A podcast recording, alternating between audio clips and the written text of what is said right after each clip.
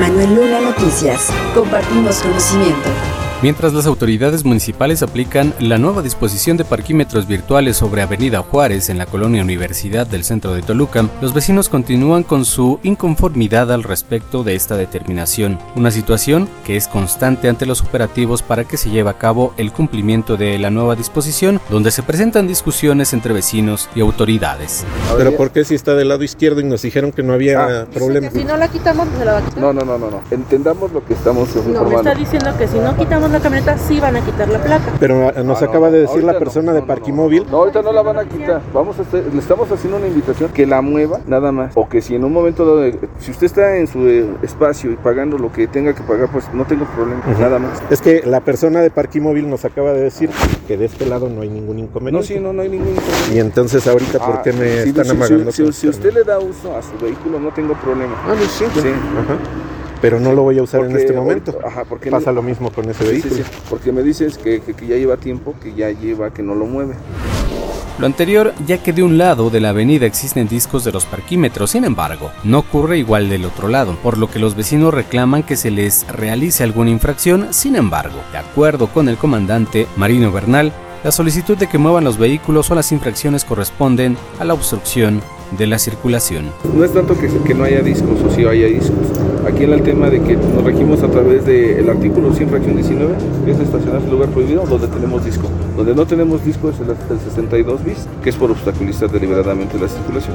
Y es que seamos honestos, ya llevamos mucho tiempo estacionándonos siempre, siempre, siempre. Aquí ahora se les va a dar la alternativa de estacionarse a través de estacionómetro digital, que va a ser el parquímetro. Finalmente destaca que aún hace falta comunicación entre el personal encargado de los parquímetros digitales y las autoridades municipales, pues mientras por un lado se dan indicaciones a los usuarios del funcionamiento de la nueva disposición de acuerdo a su alcance como empresa de operación de los mismos, el personal de tránsito realiza también otras que desconcierta a los propios usuarios. Manuel Luna Noticias. Compartimos conocimiento. De acuerdo con el diputado Max Correa, es urgente tomar conciencia sobre la crisis severa que enfrenta el tema del agua, ante la escasez y el mal aprovechamiento de la misma, por lo que es importante revalorar las condiciones en las que se encuentran los bosques ante los procesos de extracción, explotación y traslado del vital líquido hacia las ciudades. Por supuesto, también es pertinente conocer si las ciudades cuentan con sistemas de reciclaje, mantenimiento, tratamiento de aguas residuales o solo se cuenta con sistemas de abastecimiento lineal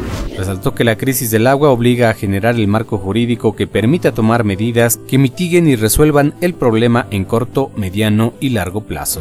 Así, eh, como hemos dicho en todos los foros en los que participamos, el derecho humano al agua debe acompañarse, por lo tanto, de los derechos de la naturaleza, en particular de los derechos del agua. Es necesario una amplia divulgación de las consecuencias de la grave contaminación que sufren los cuerpos de agua dulce.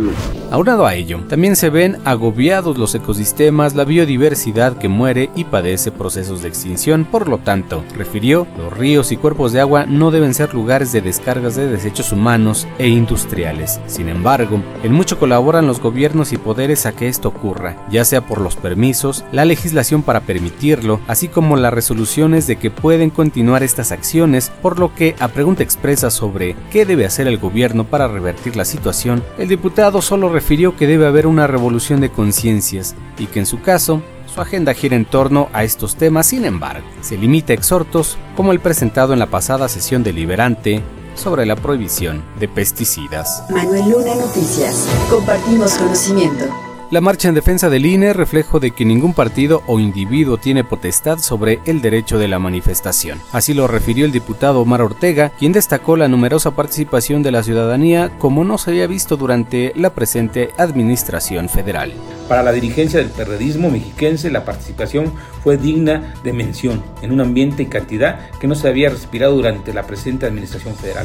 Lo importante es que demostremos que ningún partido o individuo tiene potestad sobre el derecho a la manifestación y hay una ciudadanía fuerte y vocal en defensa de sus derechos. Lo anterior basado precisamente en la consideración de que los organismos autónomos han tenido un peso esencial a lo largo de la historia. Los organismos autónomos como el INE y la, y la, Comisión Nacional de Derechos Humanos fueron las piedras fundacionales de un sistema político que permitiera dirimir y dialogar las diferencias pacíficamente y por la vía democrática. En ese sentido, resaltó que la controvertida elección presidencial de 1988 abrió la puerta a la reforma electoral que derivara en la pérdida del partido hegemónico como únicos en menos de una década, pues en la elección de 1997 se reflejó el reclamo histórico de una elección democrática dando como resultado que el primer jefe de gobierno del entonces Distrito Federal fuera Cuauhtémoc Cárdenas Solórzano. Manuel Luna MX. Ya tienes conocimiento. Compártelo.